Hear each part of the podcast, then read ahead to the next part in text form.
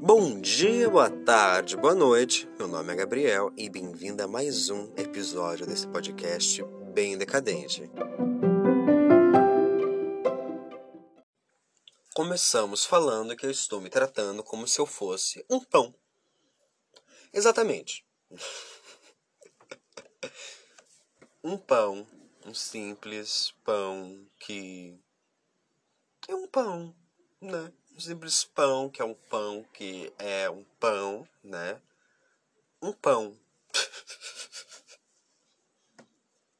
Como alguém se trata como se fosse um pão? Eu peguei esses dias fiz um pão. Esses dias faz um tempo, já faz um mês. Não faz um mês, faz umas semanas aí. Fiz um pão recheado. Né? E o pão recheado ficou tão bom. Nossa, ficou perfeito aquele pão recheado. E eu estava bravo, eu estava frustrado e fiz um pão. Eu sou muito produtivo quando eu estou bravo e frustrado e eu estou percebendo isso cada vez mais. Porque eu escrevo, eu cozinho, eu gravo podcast, eu faço um monte de coisa. E é muito legal pensar, tipo, cara, eu pego, eu faço as coisas quando eu tô frustrado. As pessoas, eu vejo muita gente ficar frustrado e cada um tem seu tempo, né? Não tô aqui pra jogar ninguém, gente. Cada um tem seu tempo. Muitas pessoas, quando elas estão frustradas, elas fazem o quê? Elas, tipo, nelas se afastam de tudo. Eu me afasto também. Eu me afasto, me afastei esses dias. Esses dias tomei um tempo do WhatsApp, tanto que sexta-feira não teve nem episódio. Não. Sexta-feira que era bom ter episódio, não teve. E depois disso agora eu tô gravando esse episódio. Né? Porque eu peguei e me tratei como um pão.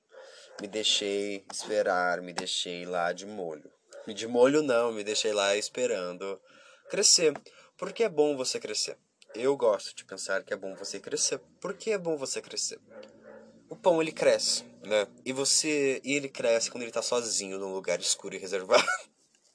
e eu cresço quando estou sozinho num lugar escuro e reservado. Só que ele cresce num lugar quente. Eu prefiro crescer num lugar frio. Eu gosto de frio. E eu fico pensando muito nisso. Eu me tratei como se fosse um pão. E me deixei lá fora, no frio, sozinho e pensativo até crescer. E eu cresci? Não. Continuei com os meus entre 1,79m e 1,82m. Né?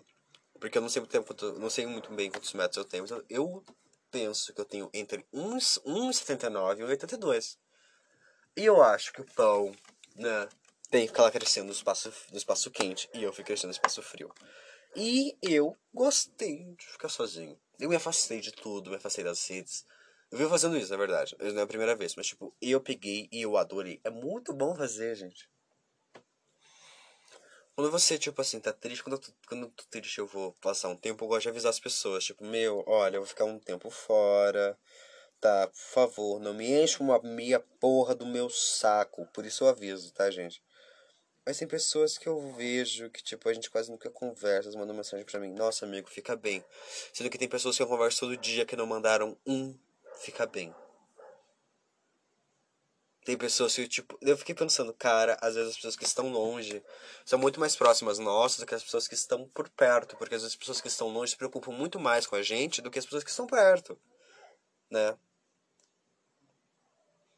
E eu fico pensando nisso né? Às vezes as pessoas que estão perto, na verdade,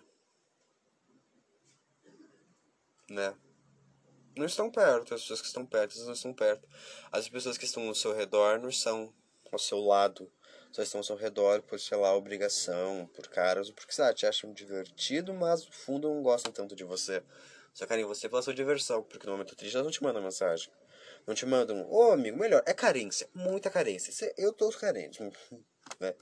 Muita carência envolvida. Muita mesmo, né?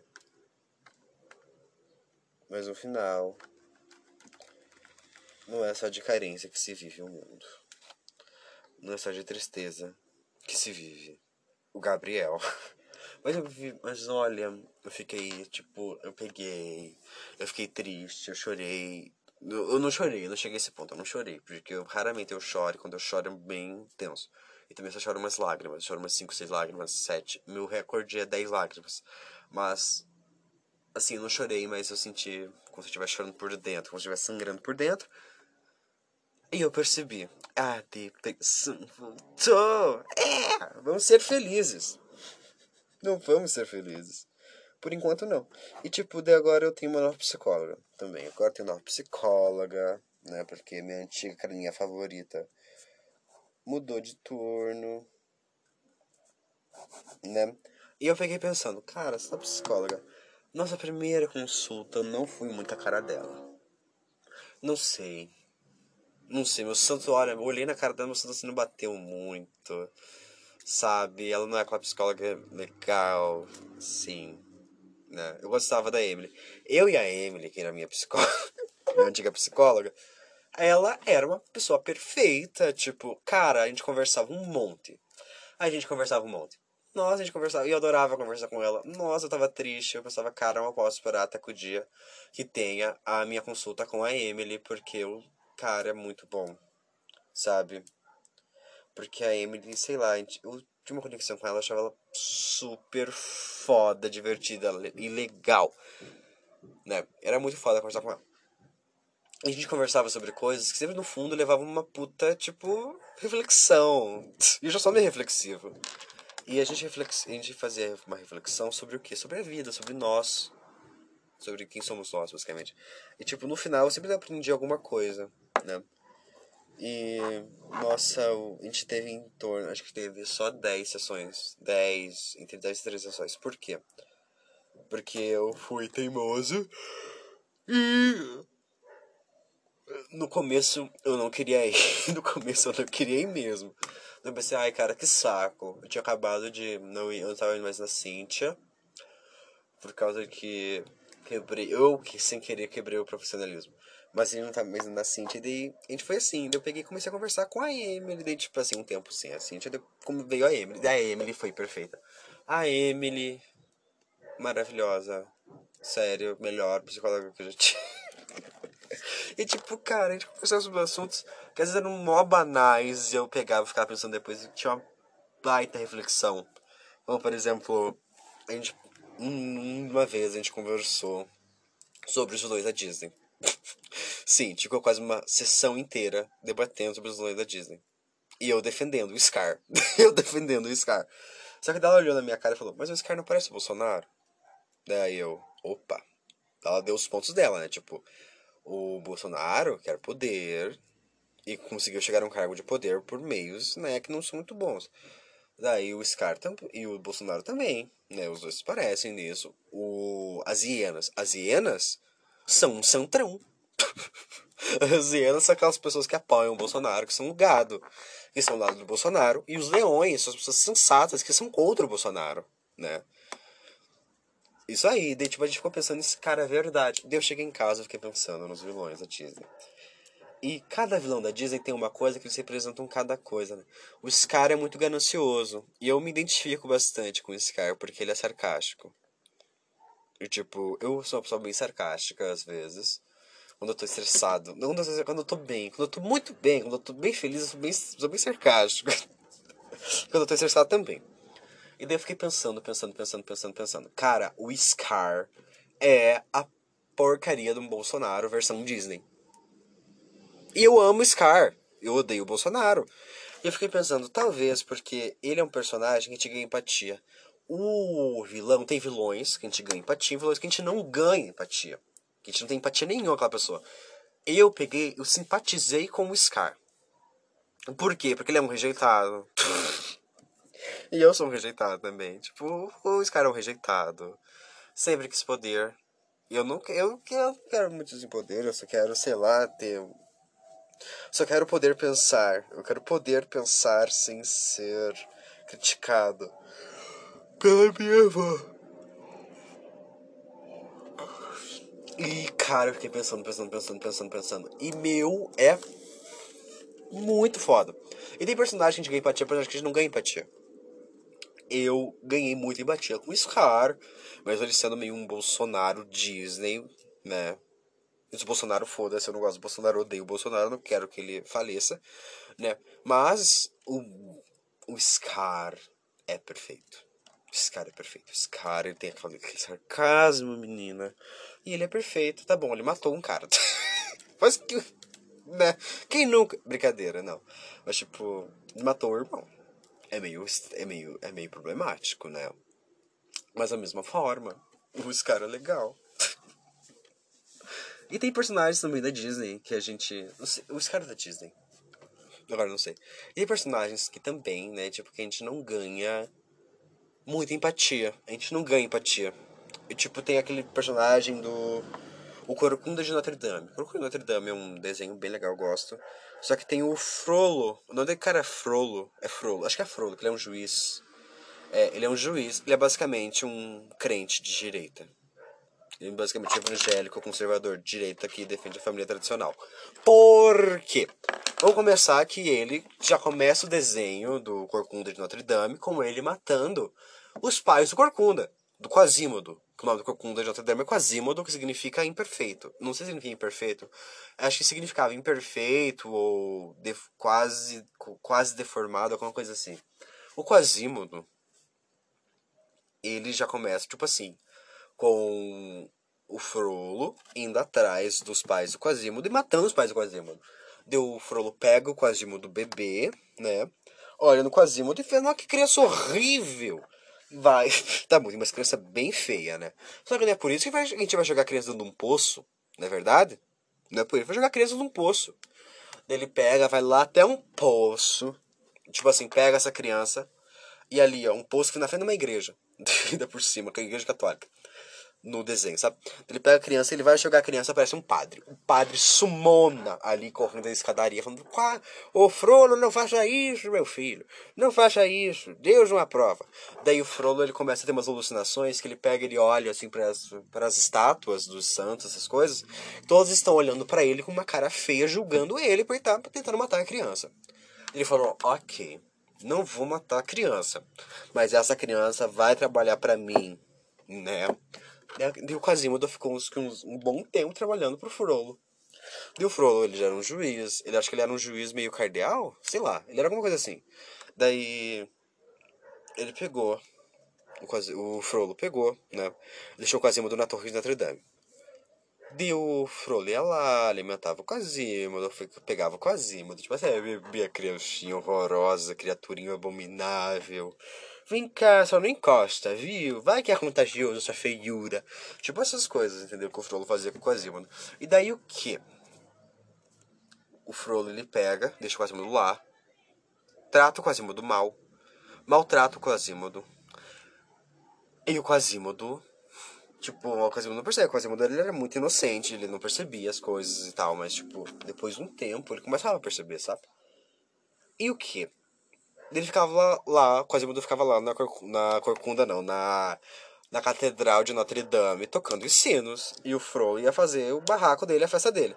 E o Frollo, e também pensar que o Frollo era um vilão que ele, diferente de todos os vilões, porque até o Scar sabia que, que o que, que ele estava fazendo era errado. Até o Scar sabia, cara, eu tô fazendo uma coisa muito errada.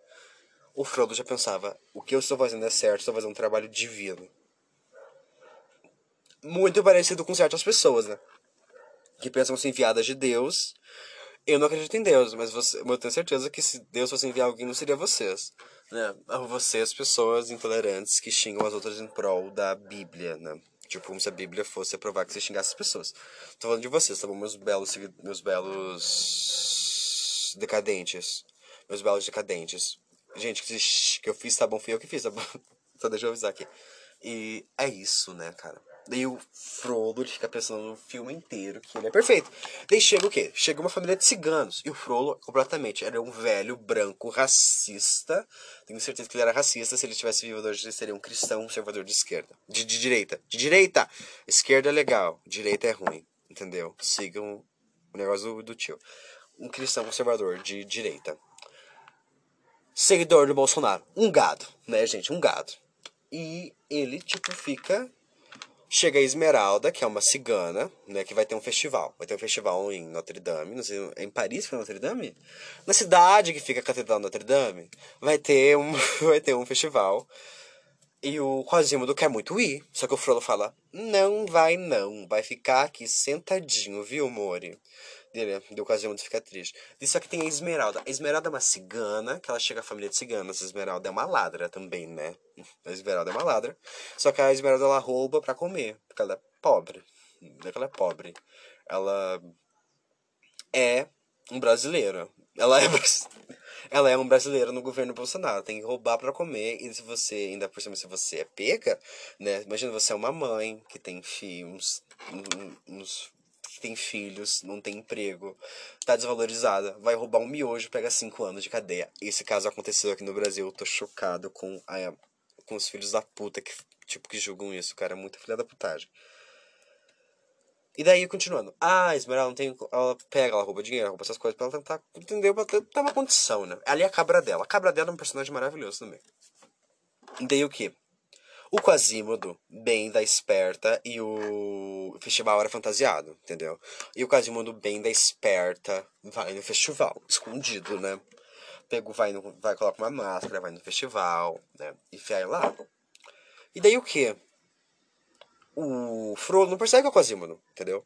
Só que também tem as apresentações, que você pode apresentar sua máscara, essas coisas. E o Frollo e o Quasimodo, o Quasimodo era horrível. Quasimodo não era bonito, não, gente. Ele era feio, ele era um cão, né? Só que o Quasimodo, ele foi, como ele já era um feião, assim, ele foi, porque, ah, vamos pensar que é fantasia. E ele conheceu Esmeralda. Esmeralda é bem pecadora, assim, o Frollo odiou ela à primeira vista, mas ele tava com um crush nela, né? E, aí, cara, e ele foi. Ele começou a tacar tomate nele, deu Frollo percebeu que era o Quasimodo uma hora. Nossa, foi um, toda uma, uma treta pro Quasimodo. Vamos, resumo. Resumo aqui, né? No final, o Frollo morre. e o Quasimodo não fica com a Esmeralda. Quem fica com a Esmeralda é um cavaleiro loiro bem bonito. Preconceito contra feios assola o Brasil. Não, mas tipo. O Quasimodo, coitado, o Quasimodo aprendeu a se amar, né? Porque amor próprio é importante. Só que o Frollo, ele fica tempo inteiro falando: Eu estou fazendo o trabalho divino, eu estou seguindo as ordens de Deus. Só que ele se apaixonou por Esmeralda. E no fim, tem uma cena icônica que tem os gárgulas. Os únicos amigos do, Quas, do Quasimodo são os gárgulas. As gárgulas, eu acho que se fala, não sei.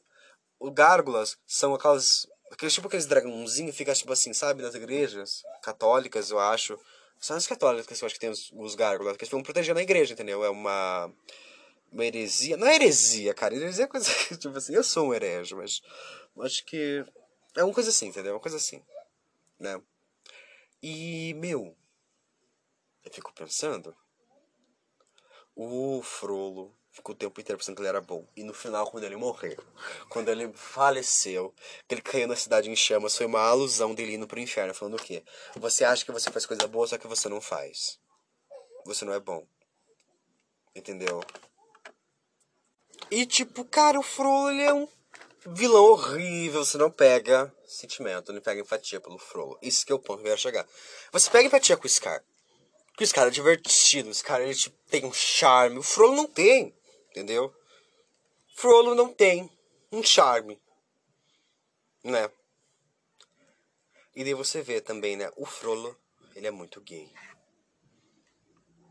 Né? Ele é muito gay o Frodo, tipo assim, tem esse negócio da feminina, das, não, feminina é feminilização, é da feminilização falando nisso, eu acho que tipo deixar ele com traços mais femininos para ele parecer um gay afeminado, que é normalmente, tipo, meu, eles estão basicamente fazendo ali um ataque. então, tipo assim, se você for ver bem, são bem filhas da puta eles, né? Tipo, fazer um negócio daquele, tipo, do pessoal de que toda aquela. Tudo queria aquela coisa, né? De tipo.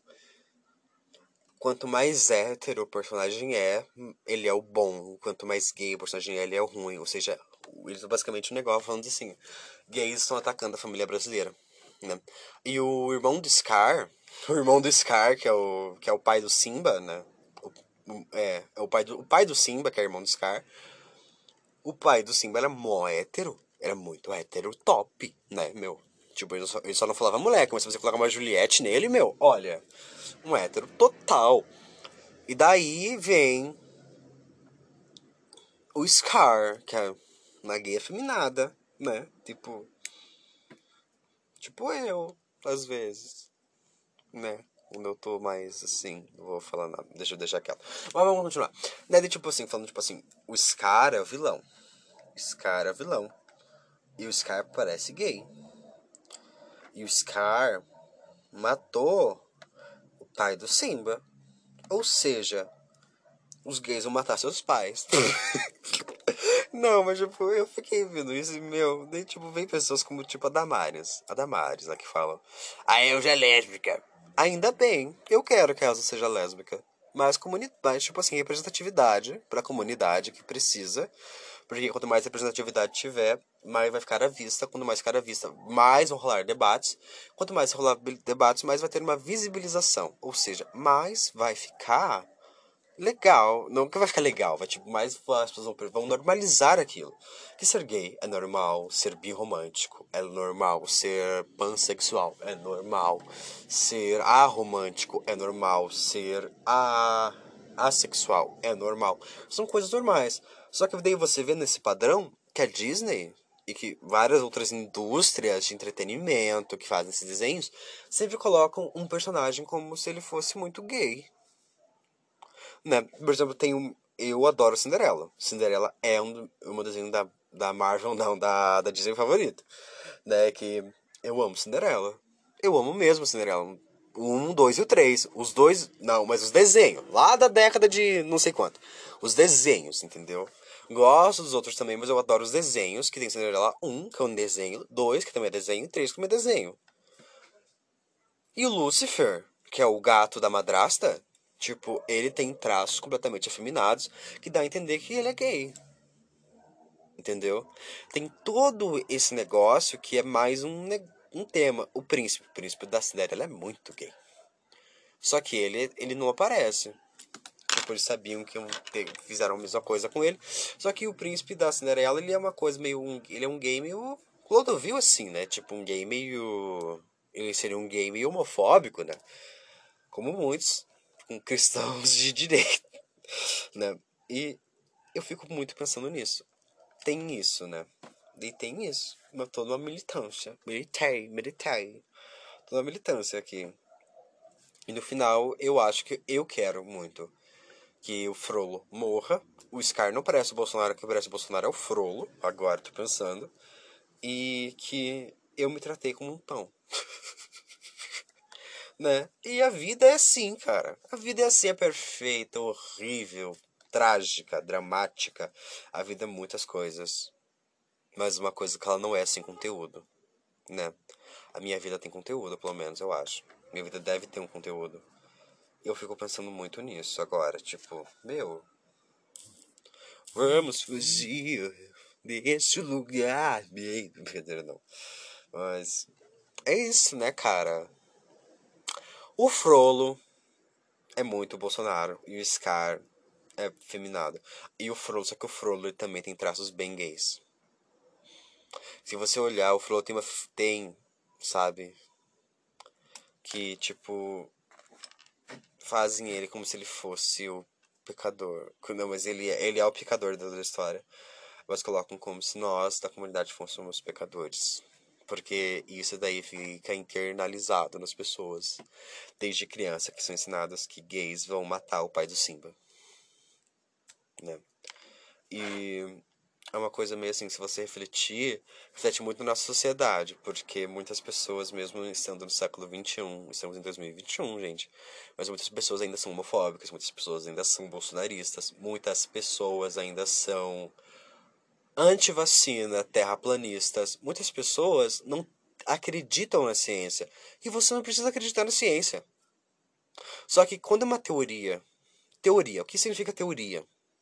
Na ciência, uma teoria não é tipo assim, ah, é uma, só uma teoria, tipo de. Sabe aquela teoria de filme, que é teoria de fã?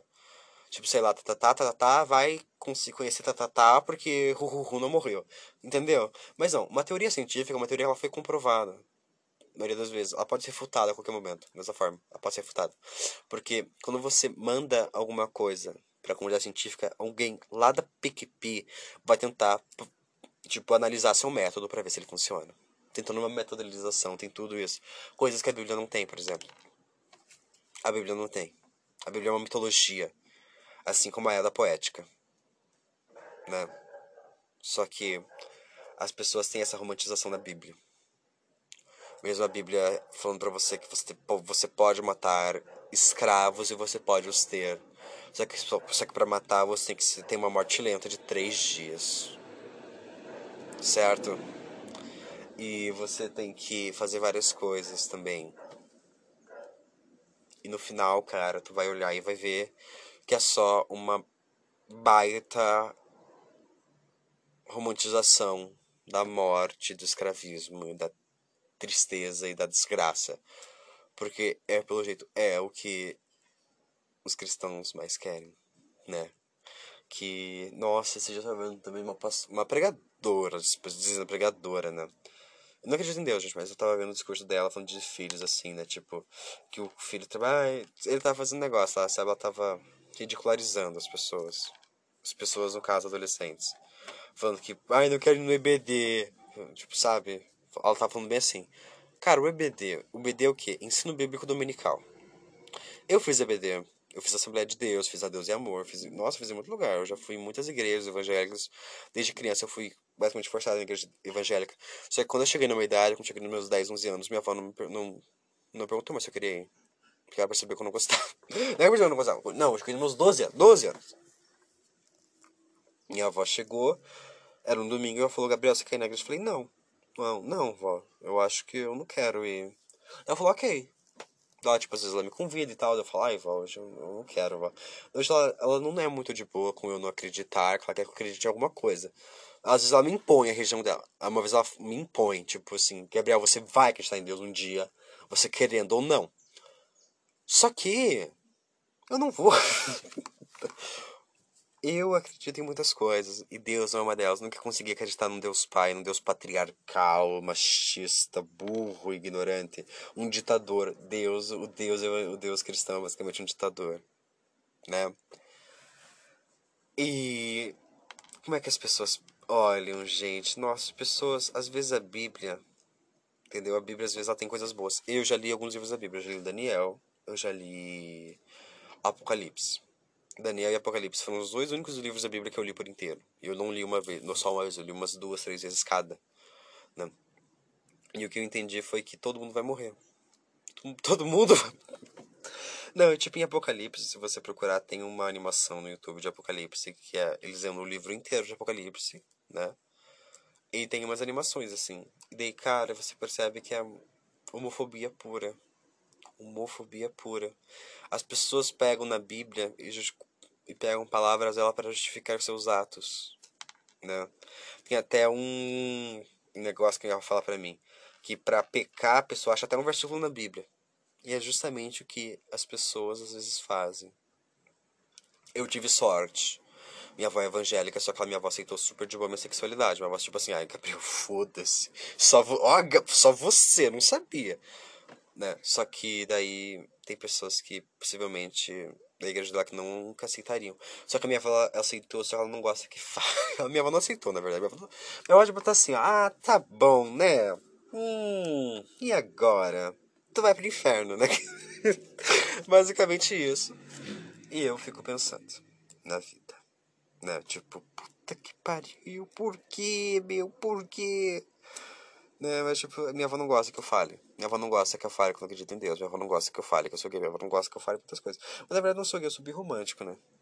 Esses dias eu me descobri birromântico. Só que eu tô vendo ainda. Não sei. Eu me apaixonei pela minha melhor amiga. Vamos falar de paixão. Tipo, eu me apaixonei pela minha melhor amiga, só que eu vou deixar esse assunto de paixões da minha vida para outro podcast. Eu me apaixonei pela minha melhor amiga Clara. Eu fiquei quatro meses apaixonado nela e eu não percebi. Eu percebi meses depois, quando eu coloquei, tipo assim, cara, vamos supor que a Clara fosse um cara. Eu percebi, eu estava completamente apaixonado. não, eu tava, não sei se era paixão, se era um amor muito forte. Mas eu escrevi poemas, escrevi crônicas, escrevi coisa para ela e eu nunca mandei. Eu mando alguma de vez em quando. Eu falo, ah, Clara, acabei de escrever. Pra você, viu?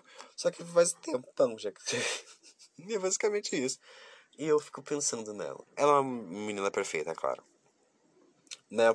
Só que eu vou deixar isso tudo para um outro episódio. E eu vejo que possivelmente seja um gay que só se apaixonou por uma mulher uma vez, porque ela é basicamente meu tipo.